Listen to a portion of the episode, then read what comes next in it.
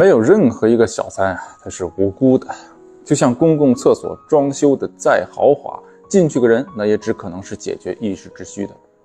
没有人会在厕所里安家过日子，也没有人会把公共汽车开回家。出租车也都是有强制报废的，我就是来帮原配妻子们来报废小三的。如果你面临小三的入侵，点击头像关注主页的联系方式，我来帮你们治他。